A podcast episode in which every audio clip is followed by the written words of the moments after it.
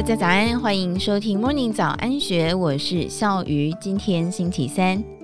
土耳其两次强震再度引起了世人对于大自然力量的敬畏，对地震灾害的痛苦记忆，以及对地震测报技术的好奇。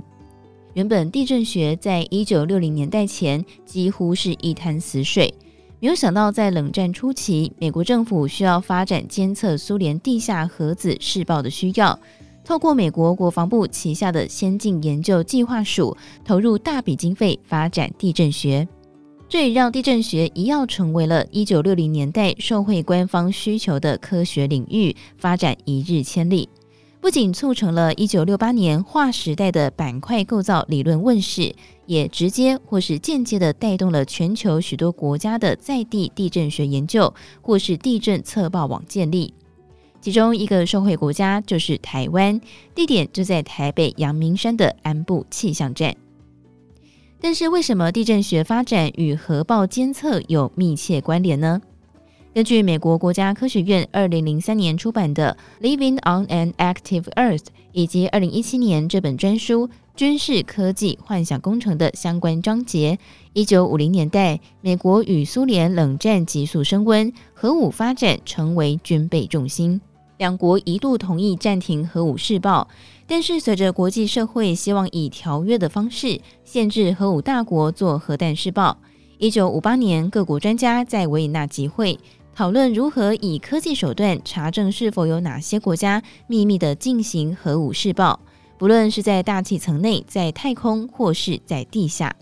一九五九年，美国政界、军方及科学界多次讨论如何发展查证手段。一九五九年底开始，在时任总统艾森豪支持及继任的甘乃迪总统支持之下，美国国防部旗下才成立一年多的先进研究计划署 （ARPA），奉令研究核爆监测技术，计划代号是维拉 （Vela）。维拉计划有三大方案，其中监测地下核爆的称之为 Villa Uniform。地震学就是主要发展的领域，由 ARPA 出资支持当时美国国内几乎所有地震学家的学术研究。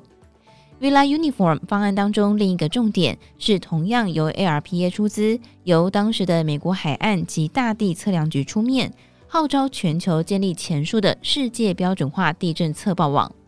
当时美方要让各国同意建立地震测站并不难。因为设备是由美国提供，建造测站也常常是免费的，而且由地主国的科学家负责营运。大多数地震测报资料是非机密性质，由参与世界标准化地震测报网的各国共享共用。那么，同样是地震测报资料，地下核爆跟天然地震的差别是什么呢？根据二零二一年十月份气象局地震中心的脸书文章，地震时来自断层面的错动。因此会出现 P 波、压缩波，还有 S 波、剪力波以及表面波。与一般断层错动时不同的是，核弹在地下爆炸时，冲击波会以球形的方式向四面八方散开，四周会因为爆炸而被压缩，而且远离震源。这时候邻近的测站只会收到很明显的 P 波，也就是压缩波，而没有 S 波和表面波。中央气象局在本岛及外岛建立了绵密的地震测报网。过去曾经侦测到2008年中国四川的汶川大地震，以及2011年的日本311地震。但是气象局地震测报中心邱俊达科长说明，外国的地震如果距离越远或是规模比较小，在台湾的地震仪就不见得一定收得到震动讯号。其次，国内的地震仪就算收到了震动讯号，只能够得知地球某处发生了地震事件，可能的规模还有方位，但是不容易判断距离，因此需要搭配其他国家测得的地震数据，才能够有效定位外国地震的地点。以北韩地下核子试爆为例，日本就比台湾更能够抓出地点，因为日本距离朝鲜半岛更近，地震测站也更多。